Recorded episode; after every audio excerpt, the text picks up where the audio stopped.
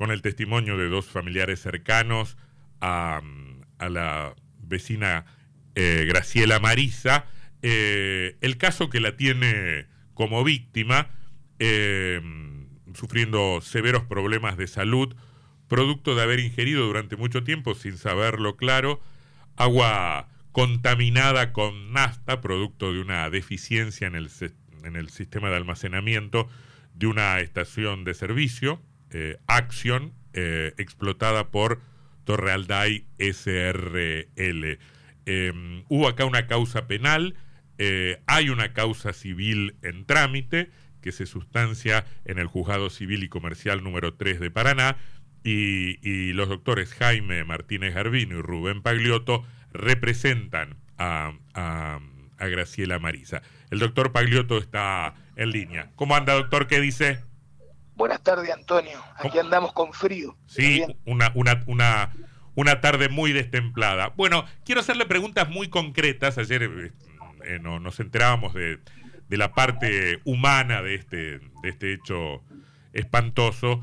Eh, y, y quiero algunas precisiones respecto del plano judicial.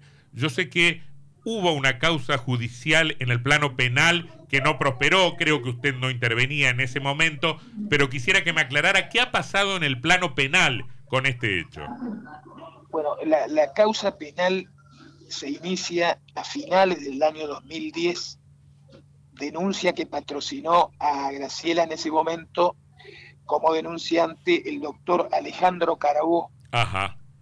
Después con la doctora Fernanda Tardelli.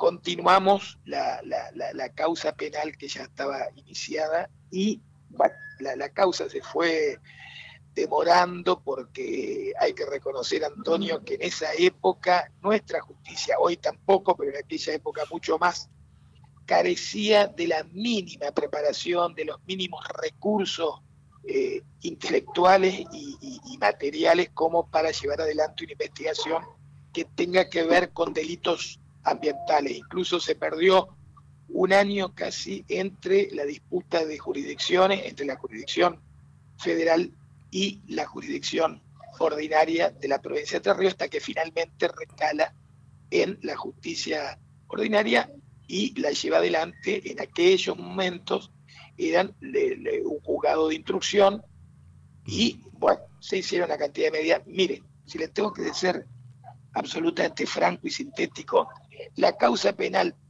sí nos sirvió y mucho para acumular una cantidad de pruebas científicas, científicas fundamentalmente, mm.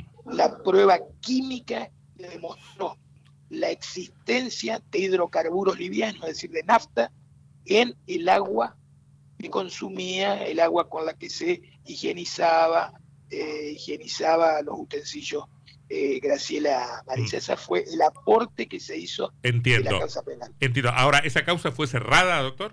No, está lo que se dice en una suerte de stand-by, lo que se llama, está este, como archivada. O sea, que significa que si surgiera algún otro elemento, se podría como despertar.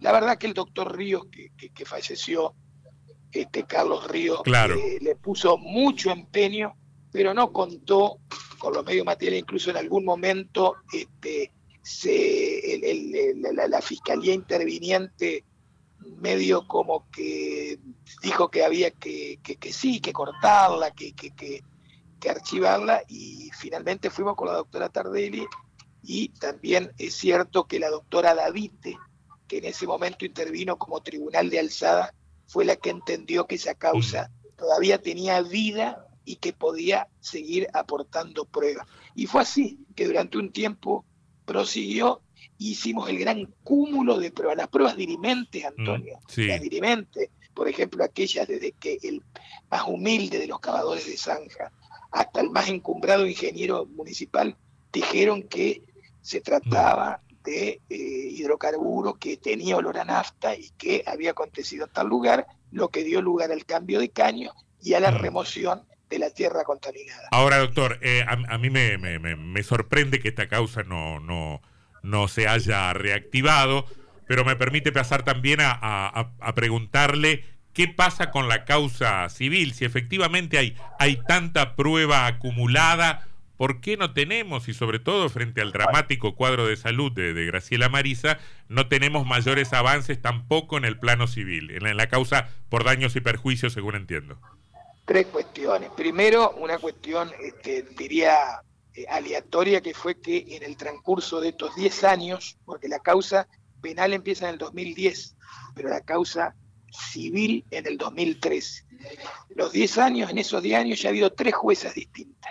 Estuvo la doctora Ceballos, luego la eh, doctora, eh, bueno, no, recuerdo en, este momento, y finalmente la doctora Keller, que es la que está hasta dentro de unos días, porque tenemos entendido que el día 2, el día 2 de agosto, retorna la doctora Ceballos, porque vuelve de la Cámara y se hace cargo el, nuevo camarista que, ganó el concurso. O sea que va a haber cuatro recambios hasta obtener sentencia de, de, primera instancia, porque Antonio, una cosa hay que tener en cuenta, no es que esta causa se demoró porque ha habido distintas apelaciones.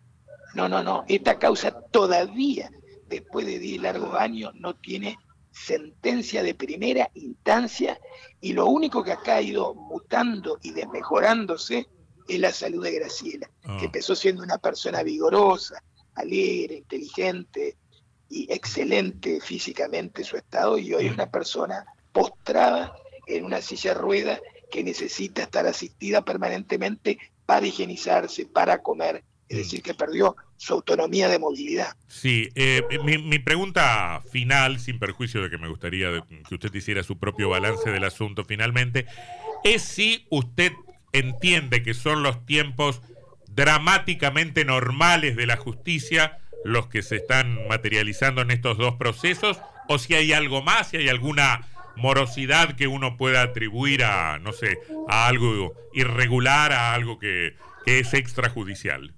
No, a ver, esta es la justicia que tenemos, mm. pero también demuestra que nuestra justicia, por supuesto, que no estoy haciendo un juicio eh, donde igualo a todo porque sería muy injusto, pero en general el promedio es que nuestros jueces, nuestras juezas, nuestros fiscales o nuestras fiscales este, mujeres no empatizan con la ciudadanía, no empatizan, están más enredadas en los meandros burocráticos atendiendo muchas veces a pavadas meramente formales, y el tiempo pasa, y el tiempo pasa, y el mm. tiempo pasa. ¿Y sabe lo que pasa, Antonio?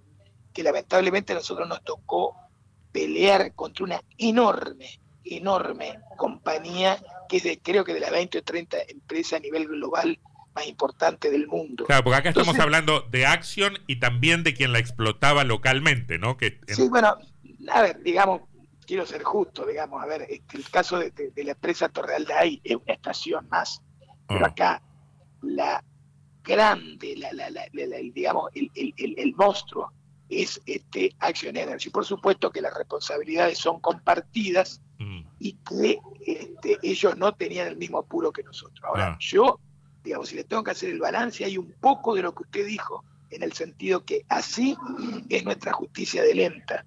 Si es nuestra justicia violenta, este derecho que las convenciones internacionales tanto resaltan que se llama el plazo razonable.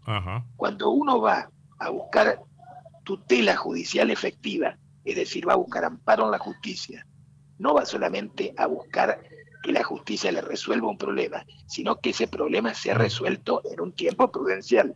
Imagínese que como estamos, de acá hasta que esto llegue, si quieren a la corte, y usted va a estar hablando conmigo en el 2027, en el 2028, y le voy a decir una cosa que es dura, pero no es ni efectista ni sensibilera. No sé si voy a estar hablando de Graciela Marisa o de quien en vida fue mm. Graciela Marisa. Mm. lamento decir eso, pero es la verdad, Antonio. Eh, la seguimos, doctor. Eh, ojalá tengamos, tengamos respuestas rápidas, porque acá hay, eh, como decían los familiares de, Graciela, hay, hay muchos posibles destinatarios de la indignación. La, la transnacional, quienes explotaron localmente, el municipio que algo no habrá hecho bien para, para, para que esto ocurriera, alguna autoridad provincial y la misma justicia que no termina de dar respuestas. Hay, hay muchos blancos posibles de la ira y de la indignación. Ojalá que... Absolutamente, Antonio. es así. Ojalá que podamos tener alguna respuesta del sistema. Gracias, doctor Pagliotto. Ojalá, por ella y para que no haya más Graciela Maris. Gracias, Antonio. Un abrazo. Chao, un saludo grande. El doctor Rubén Pagliotto abogado querellante, junto con el doctor Jaime Martínez Garbino, la causa caratulada eh, Marisa Graciela Inés contra Action Energy Argentina SRL y otras.